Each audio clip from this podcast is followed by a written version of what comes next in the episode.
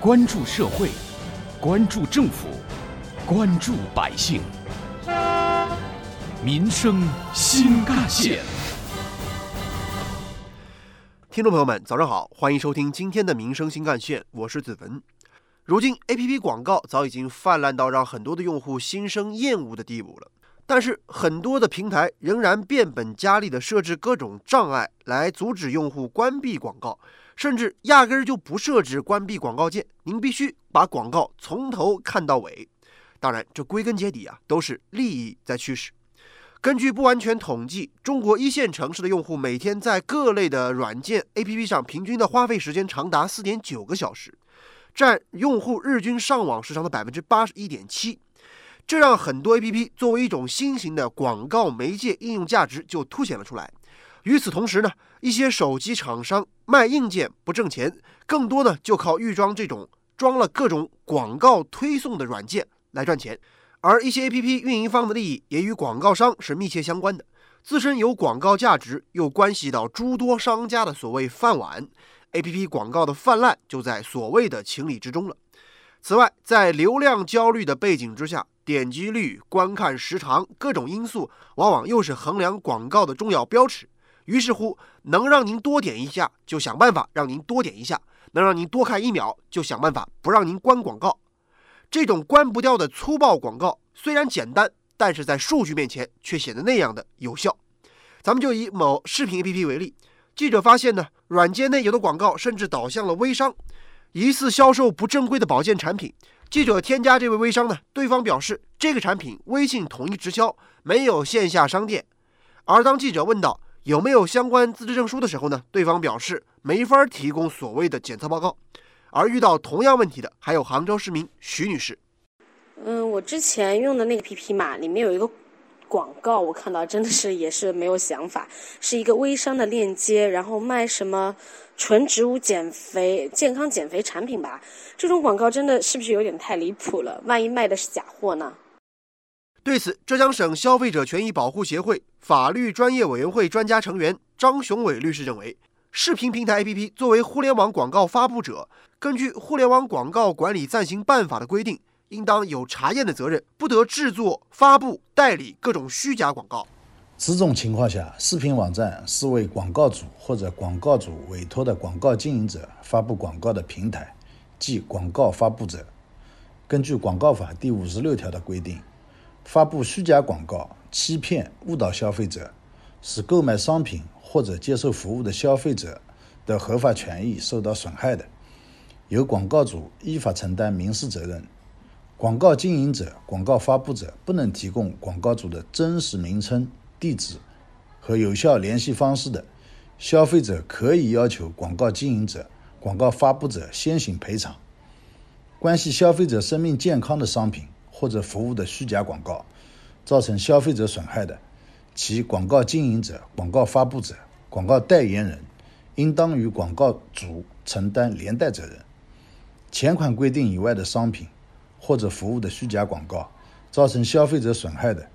其广告经营者、广告发布者、广告代言人，明知或者应知广告虚假，仍设计、制作、代理、发布或者做推荐证明的，应当与广告主承担连带责任。推送广告给用户，并且强制必须要观看，这本质上就是强买强卖，也是对法律法规明目张胆的挑战。广告法就明确规定，利用互联网发布发送广告，不得影响用户的正常使用网络。而在互联网页面弹出各种形式所谓的发布广告呢，应当明显标注明确的关闭标识，确保一键关闭。互联网广告管理暂行办法也有同样规定。同时，广告关不掉也侵犯了用户的自主选择权。然而，根据广告法，APP 广告如果关不掉的话，可以对广告主处五千元以上三万元以下的罚款。相比于动辄过千万、上亿元的广告收入，不得不说，这样的违法成本有点低，不足以对于 APP 的运营者或广告主形成有效威慑。而更加令人担忧的是啊，APP 广告多为精准推送型广告。这种广告很有可能会侵犯用户隐私，并且不易监管。报告认为，APP 广告的精准投放与竞价交易以获得消费者的大量信息为前提，对消费者的个人信息保护影响很大。采访中，杭州市民胡女士告诉记者：“我觉得现在的问题是，有的平台每次要登录或者是充会员的时候，总是有很多的权限，如果我不允许的话，它就不能用。然后我就想问，一个视频网站的会员要读取通讯录干嘛呀？偷我隐私吗？”对此，张雄伟律师认为，各类 APP 收集微信或者 QQ 好友列表信息呢，涉嫌过度的获取了用户的个人隐私。根据《消费者权益保护法》和《网络安全法》等相关法律法规规定呢，收集消费者个人信息应当遵循合法、正当、必要原则。一、视频网站涉嫌过度获取用户隐私信息，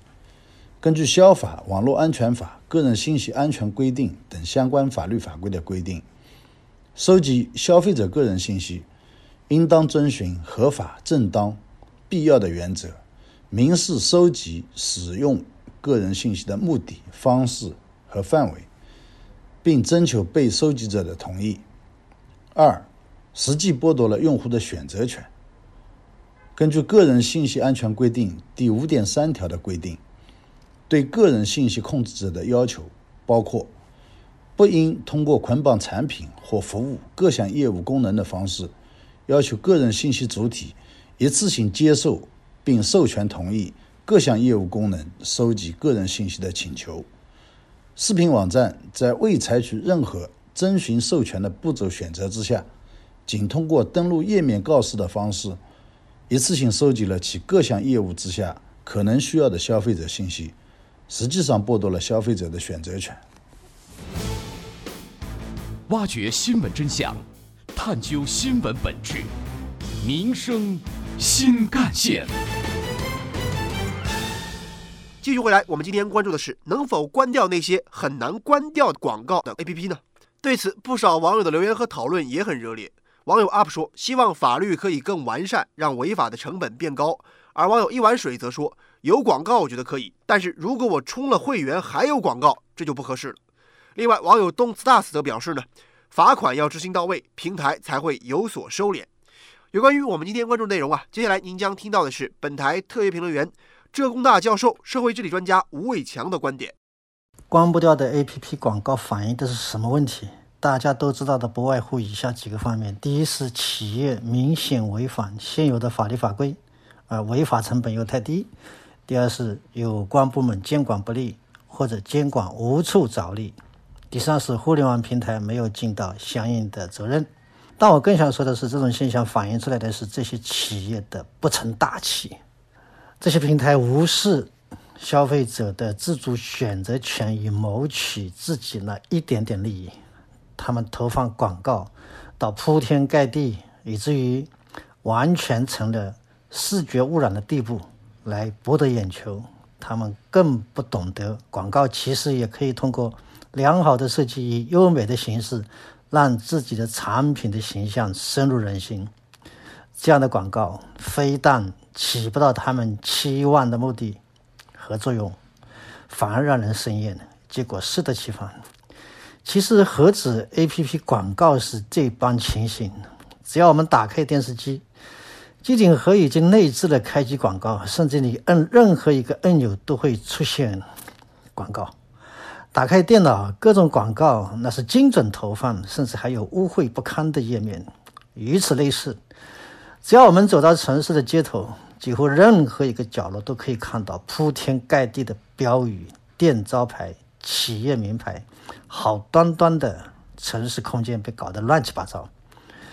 这等情景的作为者其实完全没有把受众的感受放在心里，